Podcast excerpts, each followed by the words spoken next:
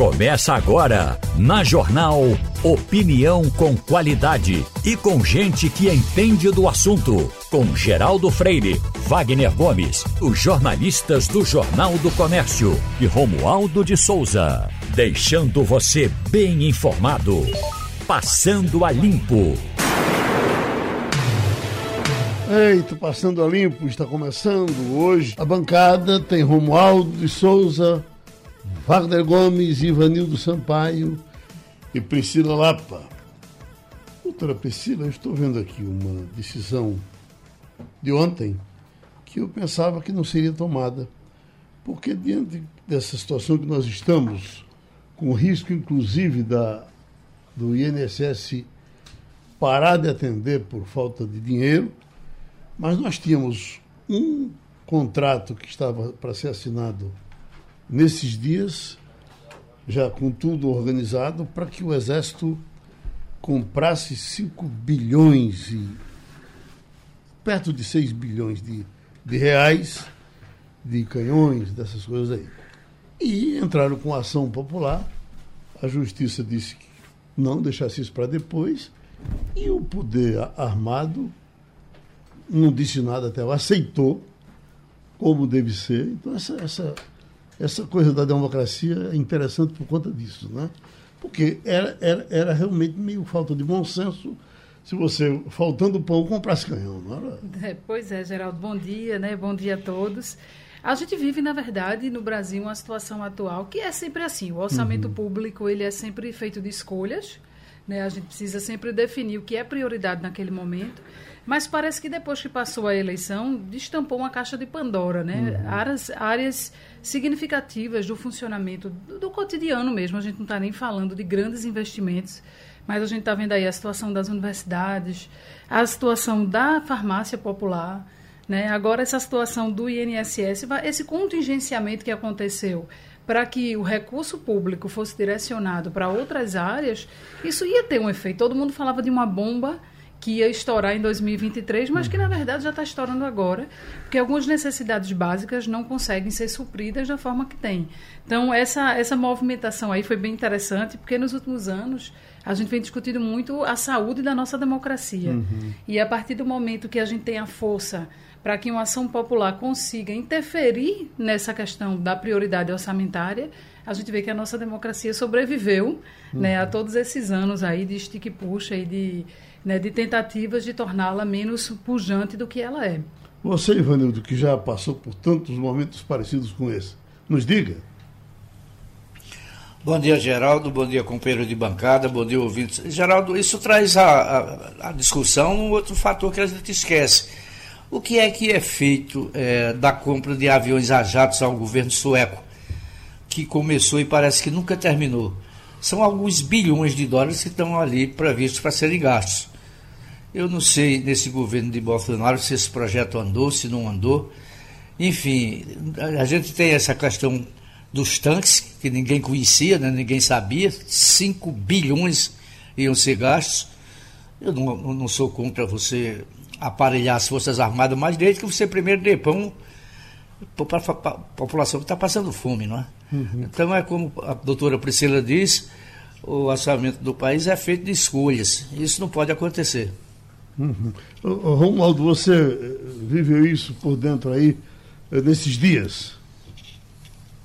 Geraldo, a decisão do desembargador, tomada ontem aqui em Brasília, aliás, é um desembargador federal, o nome dele é Wilson Alves de Souza. Ele disse o seguinte: nesse momento, não é possível o país dar um cheque em branco conferido à autoridade para agir de forma livre e desarrazoada. Nas palavras dele, pode até ser, e eu estou entre aqueles que entendem que o Exército está precisando de blindados. Mas o momento não é mais, dos mais pertinentes. E não é tanto porque está trocando o governo, não. Porque senão a gente entra naquela de que acabou a eleição, o governo que ainda tem mandato não consegue pedir nem um cafezinho quente. Não é isso.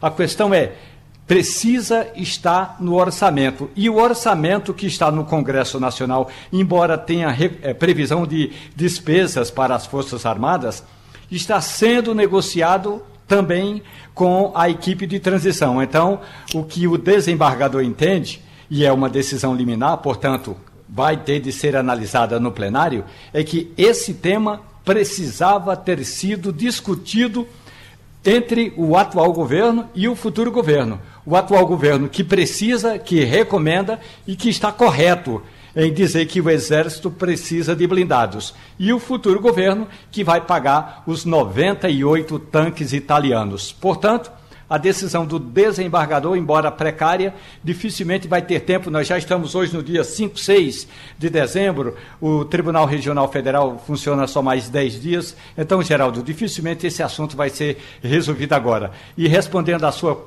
pergunta aí com relação aos aviões suecos, Gripen, na prática a compra está sendo desenrolada, porque não, não se faz é, não se fazem aviões assim é, como você fabrica um carro popular. Esses aviões é, demoram a ser é, produzidos. Lembremos que o Brasil encomendou 36 jatos e deve adquirir mais outros mais tarde. Mas tudo, tudo isso, segundo as forças, a, a, a Força Aérea Brasileira, a FAB, tudo isso dentro de um calendário previsto ainda em 2013 e que não deve terminar antes de 2028. Portanto, nessa questão da compra dos aviões, o calendário está dentro do previsto, segundo uma nota da Força Aérea Brasileira. Esses aviões começaram a ser discutidos no Brasil, Geraldo, no governo Lula, no primeiro governo Lula. Uhum. Não é?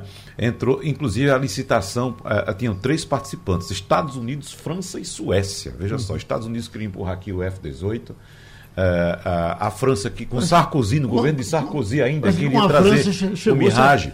Chegou Sim, a se aproximar chegou muito. a se né? aproximar com o Mirage, uhum. mas o governo brasileiro preferiu uh, o acerto com a Suécia, que está produzindo. Esse avião não existia da Suécia, mas era uma promessa de um, um projeto novo que, inclusive com transferência de tecnologia para o Brasil. Esses aviões já começaram a chegar. Então, o orçamento desses aviões é muito antigo, já está fechado há muito tempo. Né? A uhum. questão é que agora nós estamos diante de uma situação em que não temos remédio na farmácia popular, não temos sequer papel higiênico nas universidades, as universidades estão sem dinheiro. Então não, não, não, tiraram somente o dinheiro do caixa, não, tiraram inclusive o que, já ia, o que ainda ia receber, que estava por vir. E tem um fenômeno engraçado relacionado a essas universidades, que é assim, de manhã sai a notícia, foi contingenciado, mas não sei quantos milhões. Uhum. Aí de noite diz, não, foi liberado, depois foi contingenciado de uhum. novo. Foi o seguinte, professora, é, é, é, eu não lembro dos números é, de maneira correta, mas me parece que era 130, 130 milhões, né, pela manhã. Quando foi a noite, não. Não vai ser isso, não. Beleza. Quando foi no dia seguinte, não, agora são 280. Alguma coisa desse tipo. Ou seja, pior do que era no dia anterior. Agora imagine o que é um Agora, gestor público, né, tendo que tomar decisões, fazer o negócio funcionar com uma situação dessa, não saber exatamente com que dinheiro ele vai contar até o final do é ano. O que é mais impressionante ainda, o Brasil vai chegar, está chegando, o governo, Geraldo, não sabe hoje como é que vai pagar os aposentados neste mês neste mês o governo não sabe como é que vai pagar e fica falando de comprar, gastar 6 bilhões de reais para comprar tanque para o Exército. Uhum. Oi, Romualdo. Agora, Geraldo, é, olha só a situação. 7 de setembro de 2009, Lula chama o então presidente da França, Nicolas Sarkozy, para a solenidade do 7 de setembro. Sarkozy é casado com a cantora, excelente modelo e é, e, e uma primeira-dama que tinha projetos sociais na França, Carla Bruni. Então estavam lá sentados Lula e Dona Marisa, e à direita Sarkozy e Carla Bruni. E aí Lula se levanta e diz: companheiro Sarkozy, o Brasil vai fechar a compra de 36 caças franceses, o Rafale. Isso no 7 de setembro, Geraldo. Uhum. Como havia a expectativa de compra de fato desses aviões franceses, o Sarkozy já tinha vindo da França para Brasília trazendo um carregamento de champanhe. Esse sim, champanhe. Champanhe francês, apesar da redundância. Teve uma festa do 7 para o 8 de setembro de 2009 na Embaixada da França que varou a noite, tomando banhos de champanhe, aquela maravilha toda. Um mês depois, o Brasil informou à França que não compraria mais os Rafale. Na prática, Geraldo, foi muito champanhe, a perder de vista, mas a compra não foi fechada. passar aqui mais um flagrante da, da vida real, porque enquanto nós estamos com o nosso Pelé regular, com seus problemas, tem o Pelé branco aqui, eles são da, da mesma época. Pelé, o, o, o Adel jogou no esporte, ganhou esse apelido de Pelé branco, porque teve um jogo aqui onde o esporte se deu bem e ele teria jogado melhor do que Pelé. E ele vem tendo problema de saúde, um atrás do outro, um atrás do outro, quando é agora vem a informação que ele está no Hospital Getúlio Vargas. E está há dois dias no corredor e está sem remédio, sem tudo. Esses hospitais estão aí em Pandareco. O Getúlio Vargas está nessa situação e veja bem, o, o outro Pelé está tá sofrendo, está com problema, mas pelo menos tem condição de se movimentar, né, de, esse não, esse não tem nada e está no hospital Getúlio Vargas. O pessoal, inclusive, pedindo cobertura da imprensa, que o pessoal passe por lá e tal, porque talvez dando visibilidade ele consiga alguma ajuda. Entendesse? Entendi. É isso aí. O advogado previdenciarista Paulo Perazzo, para dar mais uma conversadinha com a gente aqui, em cima de problemas da Previdência, mas para começar, doutor Perazzo, o a revisão da vida toda teve o efeito de um tiro na água, porque as informações que têm aparecido até agora são de que vai se tirar muito pouco, a, a, as revisões corrigíveis são poucas demais, então a gente não teria um, um, um efeito muito positivo para o aposentado, e aliás, se ele brincar, ele vai terminar passando a ganhar menos. Corre esse risco? Bom, muito bem. Vamos lá. Primeira coisa, eu venho dizendo isso há muito tempo corram, porque existe um prazo decadencial de 10 anos. Por exemplo, quem entrou, é, quem deu a entrada na aposentadoria em outubro de 2012, já não pode pedir a revisão agora em dezembro de 2022, porque são 10 anos. Então, é, você tem que correr porque às vezes a pessoa perde o direito semana passada. Como essa mosca, tá? A pessoa acha que tem direito porque o Supremo ganhou, etc. Mas no caso particular dela, os 10 anos que ela tinha de prazo acabou semana passada. Então, fiquem primeiramente atentos ao prazo. Não adianta o Supremo ter dito que venceu e você perdeu o seu prazo, que é seu. Então, essa é primeira questão. Corram para ver se vocês não perdem prazo. Segundo, vão no advogado, porque às vezes a revisão da vida inteira, ela aumenta até seis vezes o valor. A, até seis vezes, prestem bem.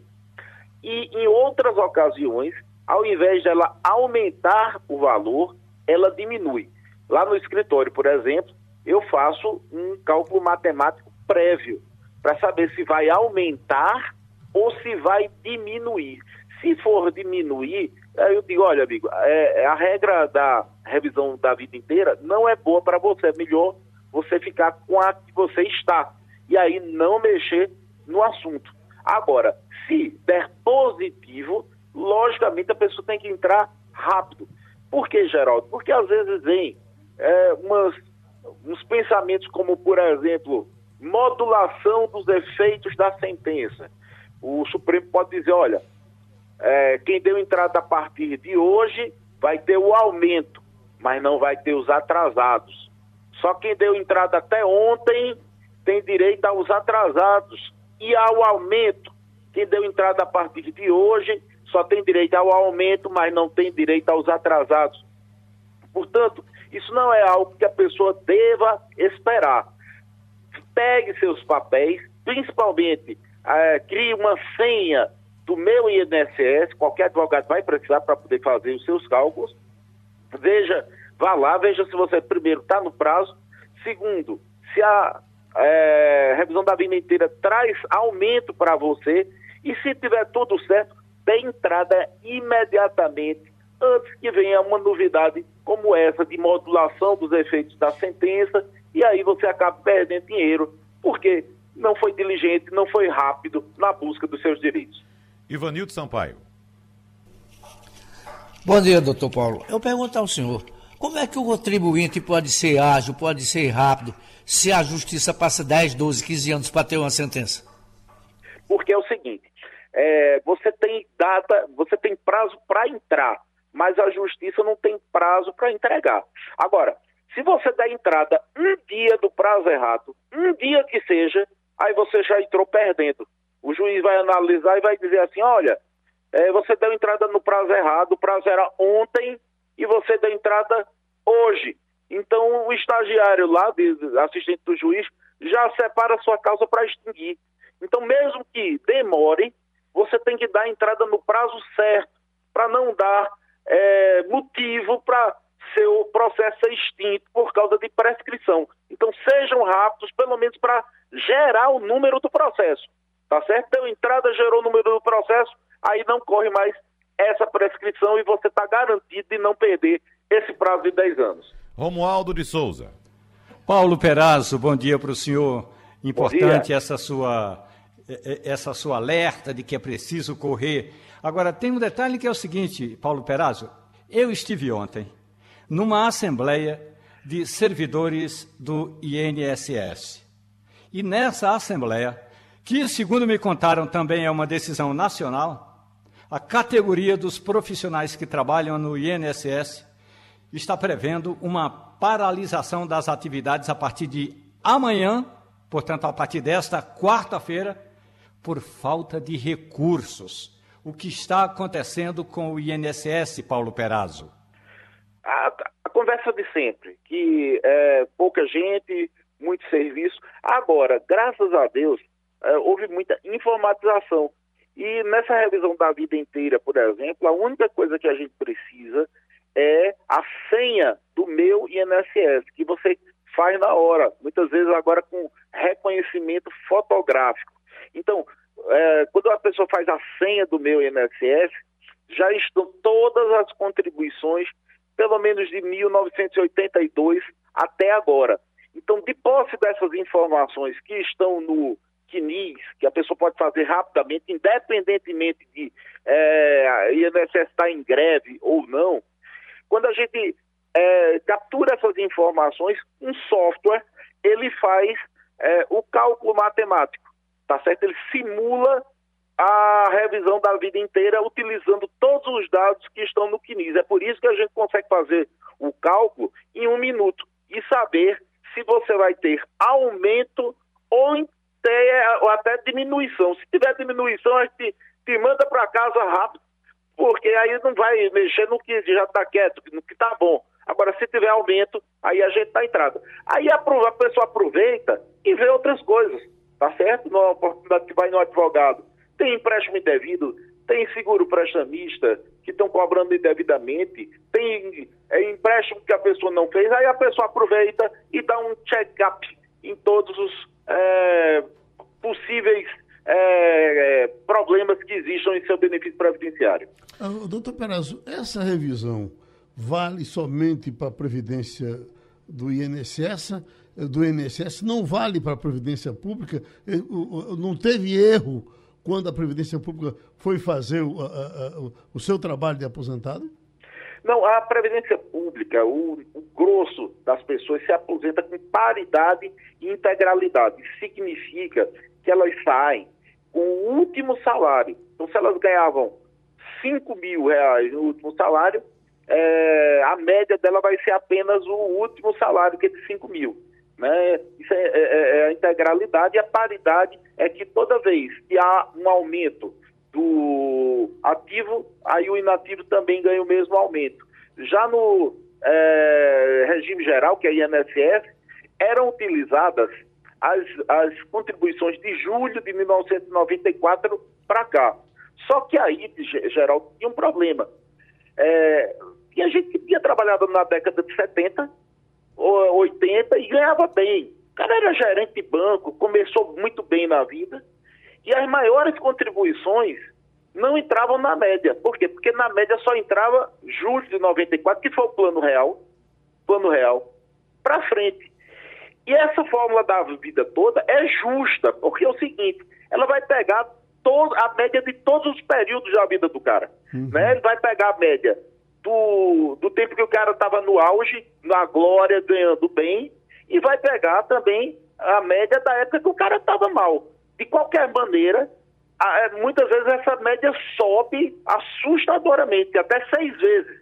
Porque aí o cara ganhava na década de 70, 80, o cara estava no auge, o cara ganhava salário de bancário, de gerente na época.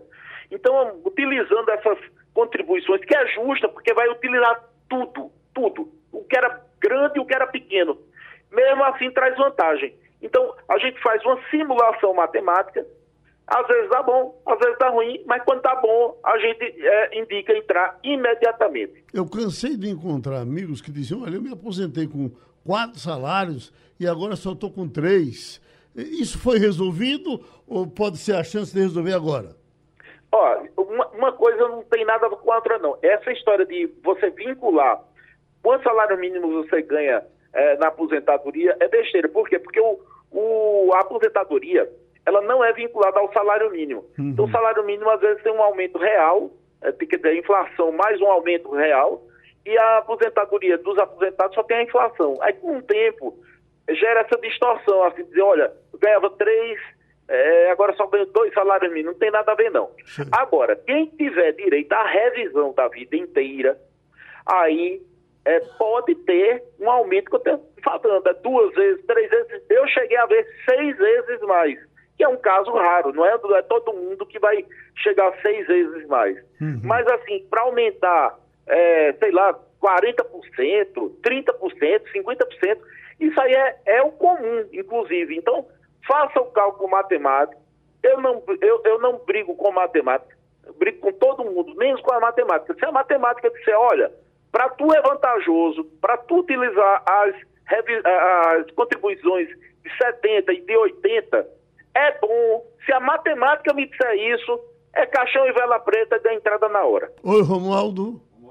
Ah, é, um detalhe, uhum. Paulo Perazzo, com relação a essa decisão do Supremo Tribunal Federal, é que espera-se, claro que ainda não saiu o acórdão, né, que é uma espécie de ata, mas tem a tal da repercussão geral, ou seja, vale para um processo, vale para todos os outros processos e isso pode beneficiar muitos trabalhadores. Perazzo?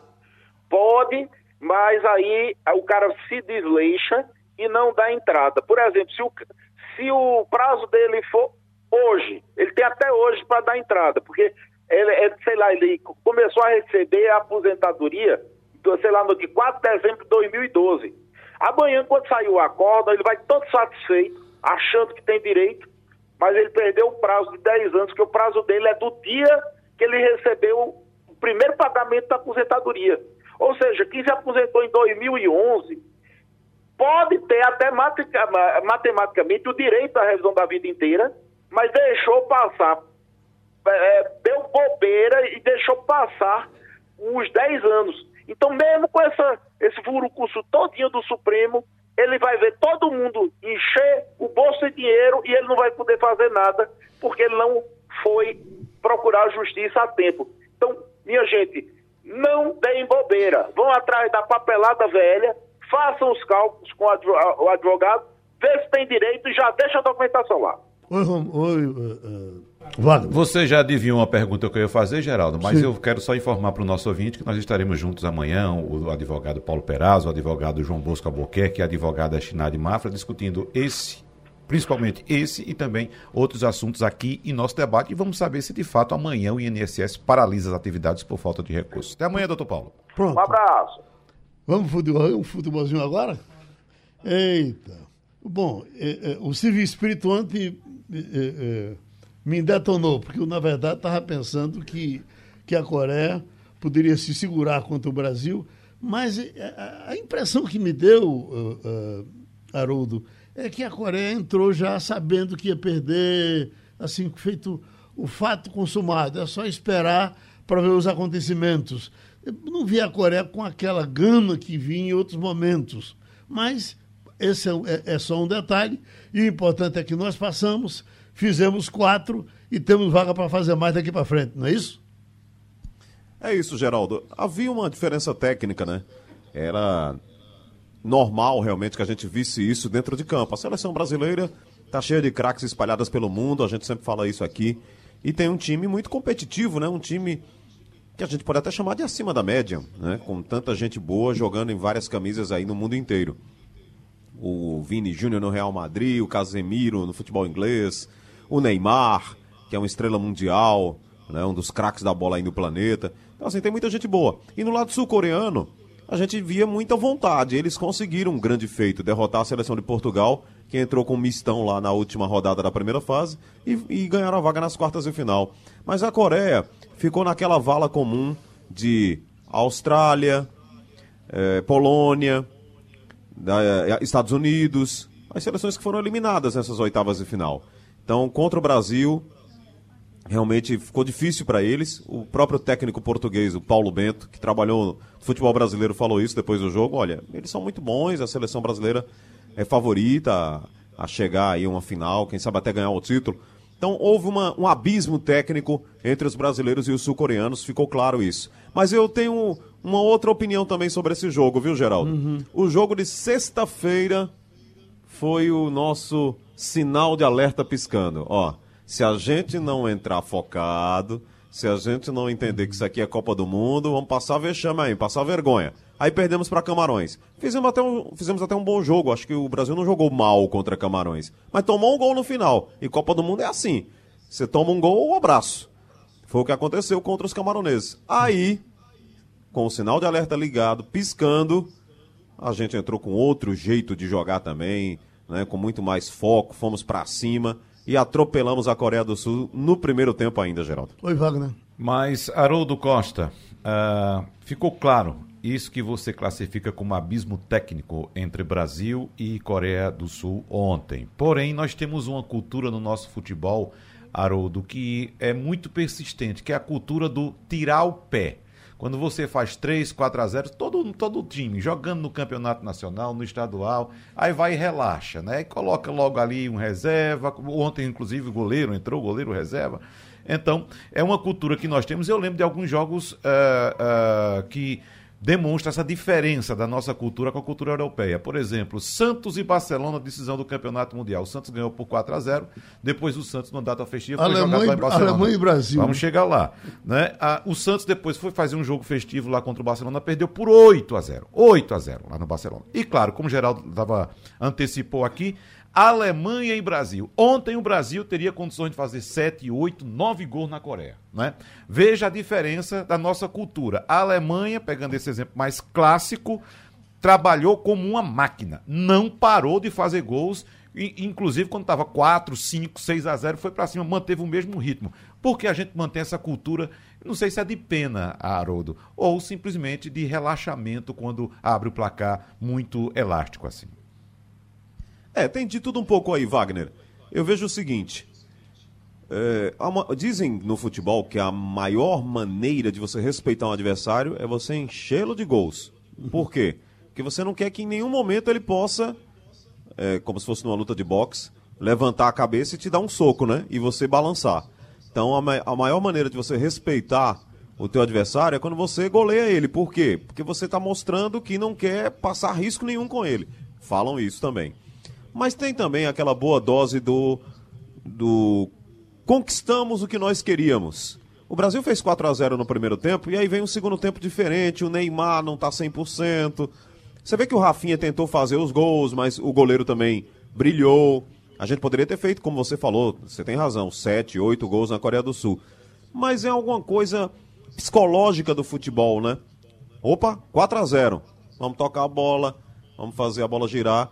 Talvez seja também um pouco cultural, como você falou, do futebol brasileiro. Ó, missão cumprida aqui, agora a gente relaxa. Mas tem também, no caso da seleção brasileira, aquela sensação de que a missão foi cumprida ainda na primeira etapa. E alguns jogadores, principalmente a nossa estrela, que é o Neymar, aí resolveu jogar de boa. Né? Não vou mais dividir bola aqui, não. Vou dar um toque para cá, um toque curto. O Brasil realmente ficou é, num outro nível, num outro estágio. Não vejo assim uma coisa como, ó, não vamos humilhar os sul-coreanos, não precisamos fazer isso. Acho que é mais uma coisa do missão cumprida, a gente toca a bola, vamos ver, eles vêm para cima e a gente vai encaixar o nosso jogo aqui de contra-ataque. Eu acho que essa é a análise do, do, que, pode, do que poderia ter acontecido ontem. O Brasil realmente poderia ter vencido por 8 a 1 a Coreia do Sul. O, o, Haroldo, essa história de saldo de gols só valia para a primeira fase, né? Exatamente, Geraldo. Uhum. Aí. É, doutor... é, a Alemanha. A Alemanha não teve pena da gente, né? Uhum. Mas é. até teve. Porque tem uma foto histórica né, do Thomas Miller uhum. que ele faz calma, tá bom aí. É aí você tem um outro contexto, de repente o cara olhou pro Mineirão, viu um monte de menino chorando, um monte de brasileiro lá triste. Uhum. Disse, ó, oh, peraí, peraí, gente. Já, tá, já metemos cinco aqui nos caras, tá, vamos tirar o pé. Mas eu acho que ontem o Brasil tirou o pé meio que uma coisa natural de quem conquistou o resultado no primeiro tempo. Aí vem o segundo tempo com outro nível. Você vê que o Tite, como o Wagner falou, botou o goleiro, o terceiro goleiro para jogar homenageou o cara, né? Vindo uma Copa do Mundo. É uma coisa muito assim. Missão cumprida. Doutora Priscila?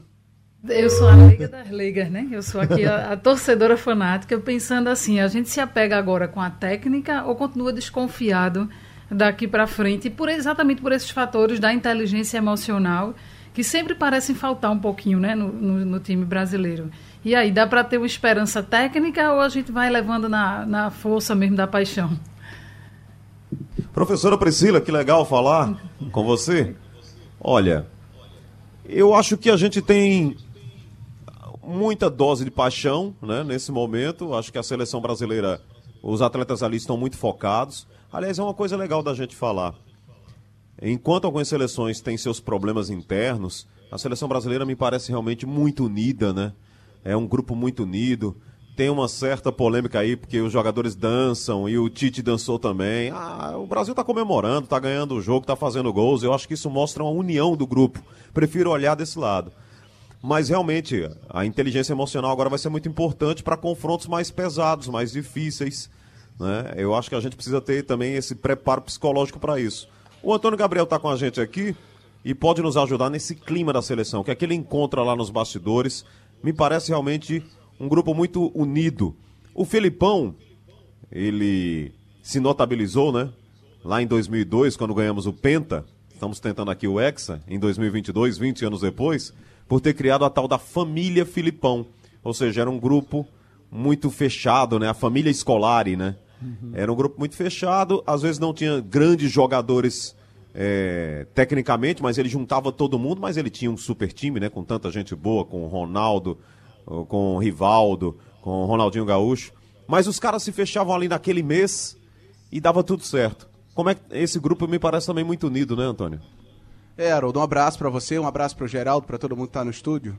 Uh, esse grupo é extremamente unido. Esse grupo é um grupo que, é, toda vez que conversa com a imprensa sobre ambiente e a gente percebe no ambiente, é um grupo muito generoso. É um grupo que não tem tanta vaidade, é um grupo que é, eu acho que uma imagem que reflete muito bem o que é esse grupo de personalidade dos atletas é a maneira como a delegação brasileira chega no hotel ontem depois da vitória contra a Coreia do Sul.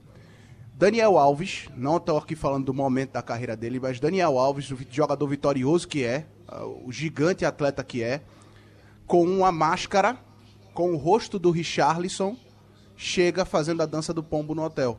Então veja. O Neymar abraçou o cara que foi cortado. O Neymar fez um gol, o gol de pênalti, e saiu para co correr o campo inteiro para abraçar o Alex Telles, que estava na arquibancada assistindo o jogo. Então, são atitudes que mostram muito o que é o ambiente da seleção brasileira e a relação desses caras. A pergunta da professora Priscila, ela se colocou como uma pessoa leiga no assunto, mas foi uma pergunta excelente. Porque a gente tem que colocar também o seguinte: Copa do Mundo, essa Copa é a mais curta de todas. Vai ser disputada num total de 28 dias. A primeira fase é uma loucura em termos de calendário, né? Você tem ali no máximo três dias para se recuperar para fazer o, o jogo seguinte. A seleção brasileira teve o luxo, entre aspas, de preservar a maior parte de seus jogadores contra Camarões. Ontem, contra a Coreia, a gente viu o efeito dessa preservação de atletas, porque fisicamente o Brasil estava voando no jogo, muito acima dos coreanos. E agora o Brasil se reapresenta daqui a pouco no Gran Hamad, aqui no Catar, e só volta a jogar na sexta. Então, o Brasil vai ter a partir de agora, nesse mata-mata, jogos mais espaçados. A parte física vai estar tá em dia para os atletas, juntamente com a questão emocional, porque o que mais fala alto quando a gente fala do emocional dentro de campo, do psicológico, é de fato bom resultado e bom desempenho. Se o Brasil consegue ter bom desempenho e bom resultado, a cabeça dos caras funciona muito melhor dentro de campo. Aqui, em algumas áreas, por incrível que pareça, vocês não vão acreditar, mas repercutiu mais esse negócio do pessoal comendo ouro aí do que, do que o resultado do jogo. E eu, eu não duvido, não. Eu, e eu a tava vendo, tá grande, né, eu tava vendo o cara, o, cara, o cara fritando a carne, jogando ouro em cima, e Ronaldinho comendo ouro. E o, o que eu acho interessante é o cara criticar. Ah, se o Ronaldinho tem dinheiro para comer ouro, como o que quiser comer, rapaz? Ele não está pagando. Exatamente. Oh, meu Deus. É, eu não sei não, Geraldo. Assim, é? as pessoas, as pessoas parece que é, tem como pauta a crítica pela crítica. Uhum. Vamos procurar alguma coisa aqui para criticar, porque a gente tem que agitar o ambiente. Cara, se o Ronaldo Fenômeno, que é o investidor maior do Cruzeiro, do Valladolid, um cara extremamente rico, todo mundo sabe que ele é rico, vai num restaurante, convida jogadores da seleção brasileira e paga 9 mil reais, sei lá, por um pedaço de carne, é porque ele tem dinheiro para pagar e outros jogadores estão numa folga, curtindo o ambiente, liberados. Ninguém ali fugiu de concentração. Qual o problema? É, é eu, assim, eu, eu tô comprando. Isso. Eu tô comprando tanajura aqui a 200 reais o quilo. 200 reais um quilo de tanajura. É, Vocês tanajura é comendo é ouro aí por 100. Mas eu digo o seguinte, essa discussão... Tanajura é muito bom, Geraldo. Tanajura é maravilhoso. Olha, essa discussão está ganhando um caráter ideológico, é, sociológico, é, né? E as pessoas nas redes sociais, aparece lá o tribunal da rede social, começa a julgar todo mundo. Eu vi ali, os caras têm dinheiro para pagar e pagaram isso, né? A uhum. gente não fica meio que tentando levar a discussão algumas pessoas, né, para ah, mas tem muita gente pobre que não tem nem o que comer e esses caras fazem isso. Quer dizer, é, pô, os caras foram vitoriosos aí na carreira deles, têm dinheiro e acham que pode gastar o dinheiro deles desse jeito. E vai fazer o que com isso? Vamos julgá-los, dizer-lhes que eles não valem nada. Eu acho que essa discussão realmente vai ganhando contornos é, muito dessa, dessa coisa do tribunal da rede social que acaba julgando todo mundo, punindo todo mundo, todo mundo é ruim, todo mundo não é condenado. Se o cara uhum. quer comer com, carne com ouro lá e tem dinheiro para isso, a gente vai fazer o quê, né, Geraldo? E essa discussão, Haroldo, existe desde que a humanidade se transformou em humanidade, porque sempre existiram ricos e pobres e não foi dessa forma que se resolveu a pobreza no mundo. Não é? bom lembrar também que esses jogadores ganham muito, mas muito dinheiro e muitos deles convertem esses recursos que recebem, muito dinheiro, em ações sociais. Então, fazendo ação social, ele sim Perfeito. pode colaborar né, com a redução.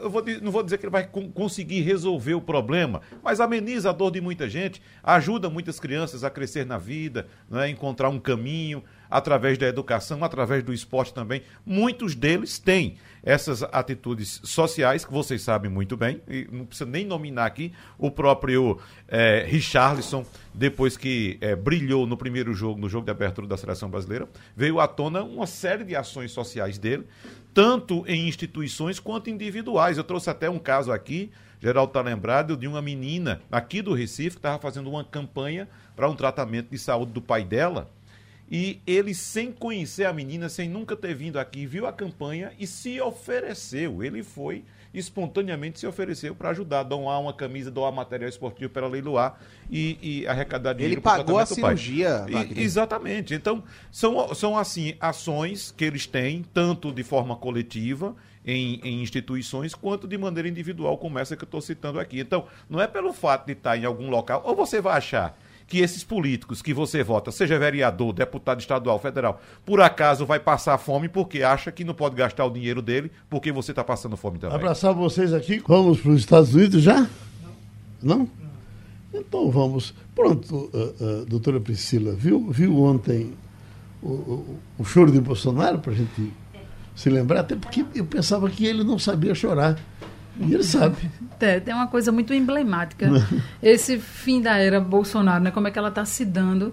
É, as pessoas têm observado muito esse ar depressivo que ele né, tem colocado, disse que ele não recebe nem as pessoas mais próximas, né, ele vem esticando essa corda, né, assim, eu acho que o impacto do, da derrota, ele ainda deveria estar né, tá, tá sendo absolvido, ressignificado, mas Bolsonaro é um líder, eu acho que ele não se dá conta do tamanho do papel que ele tem mesmo fora do poder, é como se fosse, de fato, a dor da perda do poder e daí não restasse mais nada, quando tem toda uma legião de seguidores que esperam dele um outro conjunto de atitudes, né? Então, uhum. eu acho que ele está perdendo uma grande oportunidade de entrar para a história, né? Eu acho que isso aí é algo importante por todo uhum. o papel que ele cumpriu perante essas pessoas e como ele podia dar seguimento a isso a partir de então. Então, eu acho que ele só se apequena, né? À medida que ele né, se fecha nesse tom de que eu não aceito. Fica a ideia do, do choro do menino pequeno, né? Que não aceitou de forma nenhuma, que não recebeu né, o troféu lá, que não tirou o primeiro lugar. Uhum. Agora vamos para o Evanildo Sampaio, porque nós estamos com o Fabiola Góes eh, para participar com a gente direto dos Estados Unidos. Pois não, Ivanildo? Bom dia, Fabiola. Ô, Fabiola, Bom esteve dia. aqui no Brasil recentemente, acho que ainda está, o conselheiro de segurança do presidente Joe Biden. É, se especula muito sobre a visita dele ao nosso país. É, se, se, fala aí nos Estados Unidos sobre qual seria a missão dele aqui seria novamente convidar as tropas brasileiras para tentarem pacificar o Haiti, que é um país praticamente sem solução? Ou teria mais alguma coisa além disso? Olha, é, Ivanildo, tem muita coisa para se falar entre Brasil e Estados Unidos, essa conversa entre o Biden e o Lula, né? O Jake Sullivan, que é o conselheiro de segurança nacional, ele está no Brasil, ele participou de encontro com o Lula e alguns dos principais conselheiros do Lula, inclusive o ex-embaixador Celso Amorim, que vai ter um papel fundamental na área de política externa, orientando o Lula. Parece que ele vai ter um gabinete, inclusive, no Palácio do Planalto. Então, eles falaram sobre mudanças climáticas, falaram sobre a situação do Brasil na América Latina, em ajudar os outros países, e também falaram um pouco sobre guerra na Ucrânia. E o tema do Haiti apareceu no encontro, mas não apareceu efetivamente como um pedido oficial do governo americano para que o Brasil envie tropas, né? O nome do Brasil é sempre lembrado porque o Brasil comandou as tropas no Haiti, inclusive o general Augusto Heleno ficou grande parte desse período, foram 13 anos de tropas de missão de paz da ONU em que o Brasil encabeçava essa missão de paz no Haiti. E era no momento em que o Brasil também tinha outras missões de paz, por exemplo, no Timor-Leste. Eu tive, inclusive, a oportunidade de viajar, de conhecer um pouco como é que é, é, o acompanhamento dessas tropas de missão de paz em outros países. Então, é um, é, foi uma conversa amistosa, foi uma conversa agradável, um convite oficial, formal, do governo americano para que Lula venha aqui nos Estados Unidos se encontrar com o Biden. Antes de Biden ir para o Brasil, não há nenhuma previsão mesmo de que ele vá. É, o Lula foi convidado antes mesmo de, do final do ano, mas por causa de agenda, enfim, por causa dessa transição que está acontecendo no país, o Lula não vem. Mas ele, com certeza, ele vai vir no início do ano que vem. É um convite muito, muito contundente, né? Não é nada mais, nada menos do que um dos principais segurança, principais assessores do Biden, né? Indo aí ao Brasil, América Latina, para fazer um convite como esse. Então, a gente acredita que as relações do Brasil e dos Estados Unidos vão melhorar ainda mais. Há alguns pontos de divergência, por exemplo, em relação à China, em relação a posicionamento sobre Venezuela. A Wikileaks, né, aquele, aquele site que vazou informações sigilosas em que o Julian Assange, que é o principal responsável, né, o repórter responsável, ele está preso. Então tem algumas divergências, mas é um vai ser um momento bem, bem importante para o Brasil nessa relação, essa aproximação com, com os Estados Unidos. Brasília, Romualdo de Souza. Fabíola Góes, desculpe, bom dia. Jake Sullivan mostrou ao governo de transição que retomar a força brasileira para o Haiti, a MINUSTAH, vai custar muito menos eh, se for o Brasil do que se for os Estados Unidos. Porque os Estados Unidos é, vão ter uma certa resistência da população haitiana. O Brasil, ao contrário. Aliás, a torcida haitiana, Fabiola, torce, faz carnavais, vários carnavais, em Porto Príncipe, a cada gol que a seleção brasileira marca, muito mais do que muitos brasileiros.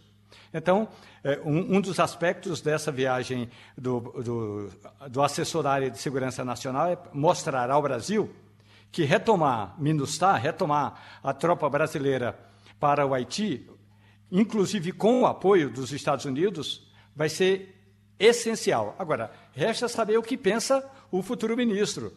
imaginemos, e é bem provável que seja José Múcio Monteiro, como é que José Múcio Monteiro vai tratar essa questão de mandar uma nova equipe de brasileiros para trabalhar no Haiti? A gente sabe que no passado, quando ocorreu o terremoto, houve todo um reforço, não apenas das Forças Armadas, mas de diferentes movimentos, inclusive movimentos sociais do Brasil, movimentos sociais ligados às igrejas. Então, tudo isso precisa ser discutido. Nessa conversa eh, de Sullivan aqui em Brasília, tem também um detalhe muito importante. Por ele, pela área de segurança dos Estados Unidos, Lula iria aos Estados Unidos antes da posse o presidente eleito vai esperar primeiro tomar posse para começar a pensar em algumas viagens. E os Estados Unidos estão entre aqueles primeiros países que Lula vai visitar. É isso mesmo, Romualdo. O, se for mesmo, né, o ministro Zé Múcio, né, comandar a defesa, ele vai ter um papel aí preponderante. Agora a gente tem que lembrar do seguinte: o Celso Amorim ele está com muito poder aí nessa nova fase do governo e pode ser que ele dite muita coisa, né? Inclusive o embaixador, o novo embaixador, que seria o chanceler, seria o embaixador Nelson Vieira, que já foi, é, Mauro Vieira, que já foi embaixador na época do governo Dilma, e seria um. Ele é um grande amigo de Celso Amorim, né? Mas também já tem uma leva aí dentro de Itamaraty que gostaria muito que fosse o Jacques Wagner, porque teria muito trânsito ali no Congresso Nacional e para defender alguns temas que são muito importantes para carreira de Itamaraty, alguma reforma mais estrutural que possa ser feita na, na, carreira da diplomacia. Então, essa nova missão de paz vai vir também um pouco mediada pelo, por esses dois. Agora vamos ver a força né, que o Celso Amorim vai ter mesmo dentro do governo. O realmente, como você falou, os haitianos adoram os brasileiros. Eu vi isso também no Timor-Leste os brasileiros nas ruas, nos carros, né, nos tanques que passavam pela cidade, isso foi em 2004. Eram saudados, eram aplaudidos, porque o brasileiro não faz só essa questão da missão de paz, de proteger o país, mas o brasileiro, o soldado brasileiro, reconstrói também escolas, por exemplo, que foram depredadas, né, no caso no Haiti, que foram incendiadas. Então, ele tem uma aproximação social ali com crianças. A imagem do Brasil no exterior, é, até então, era muito positiva, né? agora está um pouco desgastado e o presidente eleito Lula vai ter que fazer um trabalho enorme, um esforço enorme para mudar essa imagem do Brasil. Agora, os Estados Unidos contam muito com isso, porque realmente, como você falou, é mais barato mandar ao Brasil, seria uma parceria ali. Os Estados Unidos estão muito preocupados com a situação política e, e é uma calamidade mesmo que a população está vivendo né, no Haiti. Tem muitos haitianos que pedem, inclusive, asilo para o Brasil, então vai ser muito reforçada essa parceria mesmo. Uhum. Doutora Priscila? É, Fabiola, a gente tem visto que desde que Lula foi eleito, a gente tem visto uma pauta mais positiva, né, no sentido de cooperação Brasil-Estados Unidos. Mas quais seriam os pontos sensíveis que é, levariam realmente a um desafio para o novo governo de conseguir equacionar questões que podem estar mal resolvidas nessas relações com os Estados Unidos? Bom dia, doutora Priscila. Eu tenho alguns pontos aqui que são elencados. É, são assuntos que envolvem parcerias com o BRICS, né, especialmente com a China e a Rússia, incluindo o posicionamento dos Estados Unidos né, contra a Rússia, e o Brasil ficou neutro nesse cenário.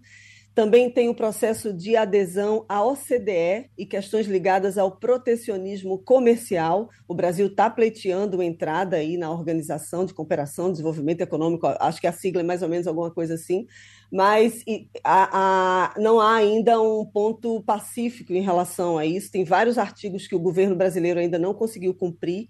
E outra também é a relação com a Venezuela e diante de arranjos regionais na América do Sul. Lembrando que Juan Guaidó foi reconhecido né, pela, pelos Estados Unidos de que é, seria o presidente da Venezuela e o Brasil não reconhece. Então, tem uma, tem uma divergência aí, questão política mesmo, entre os dois países. E também, como eu falei, sobre a questão do Wikileaks. Né? O, teve uma comitiva aí de, de, de jornalistas do site que foram até, se encontraram com Lula, encontraram com outros também com outros presidentes da América do Sul e pedindo a soltura do Assange. Então, são alguns pontos que são sensíveis mesmo na relação entre os dois países que o governo Lula vai ter que ter muito jogo de cintura para negociar com, com os Estados Unidos. Ô, Fabiola, o, e vocês estão vivendo um pouco melhor?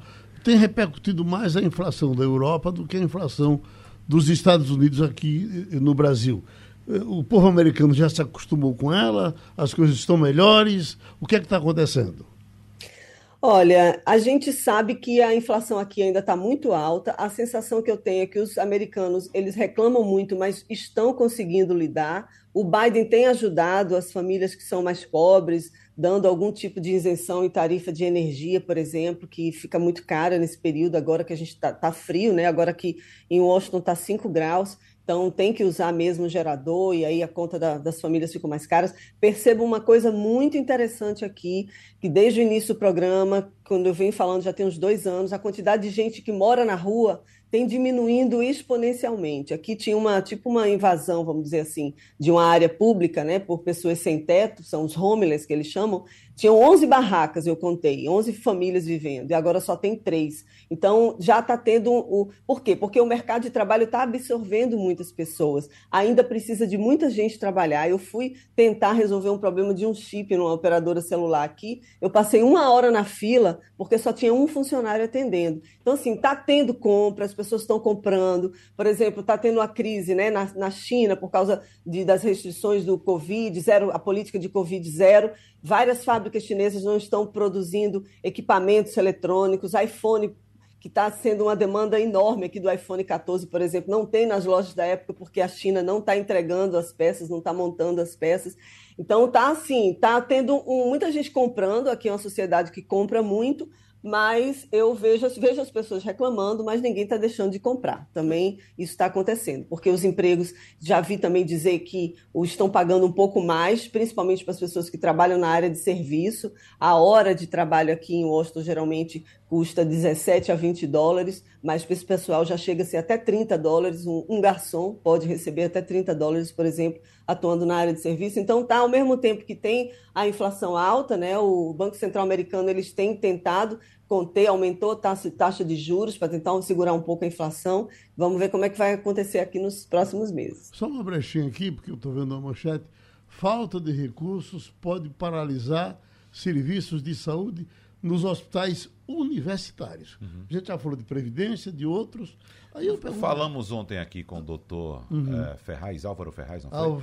Exatamente. É. Né? Aí, qual, qual, qual, é o governo que vai ser culpado? É o que está aí ou o que vai chegar quando essa, quando essa saúde parar por completo. A bomba vai explodir na, no colo do governo novo. Por isso uhum. que a gente diz sempre, é importante que o governo que vai assumir seja claro, transparente e apresente à sociedade o que está encontrando agora. Porque uhum. aquela coisa de entrar caladinho e deixar somente um calhamaço debaixo do braço para ficar utilizando como barganha quando for atacado, eu acho que vai dar muito mal se o governo novo, o governo de Lula, adotar essa postura. Ele deve chegar e falar agora, apresentar à sociedade, olha, a situação é esta Oi, Fabiola está esperando. Vamos lá, Fabiola. O, o ex-presidente Donald Trump foi criticado duramente aí porque defendeu o fim da Constituição dos Estados Unidos. Foi atacado, inclusive, pelos próprios republicanos aí também, né? Claro, é uma declaração do ex-presidente que defende a suspensão da Constituição. Veja só que coisa, né? Como forma de reverter o resultado da eleição de 2020.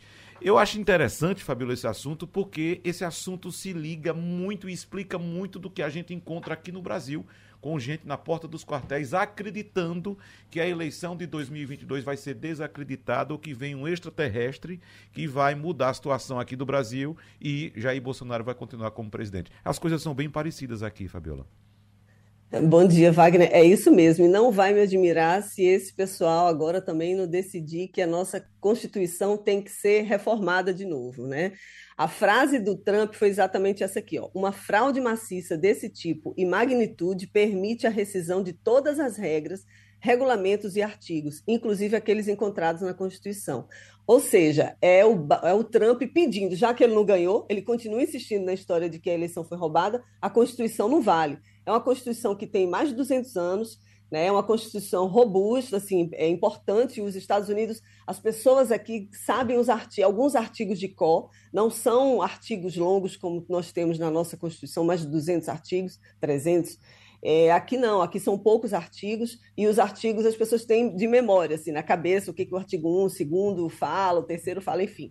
E o Trump está sendo muito criticado agora pelos próprios republicanos, né, que, que são os apoiadores dele nas últimas eleições. Lembrando que agora teve eleições de meio de mandato né, aqui nos Estados Unidos em novembro. O Trump perdeu, os apoiadores de Trump perderam muito espaço.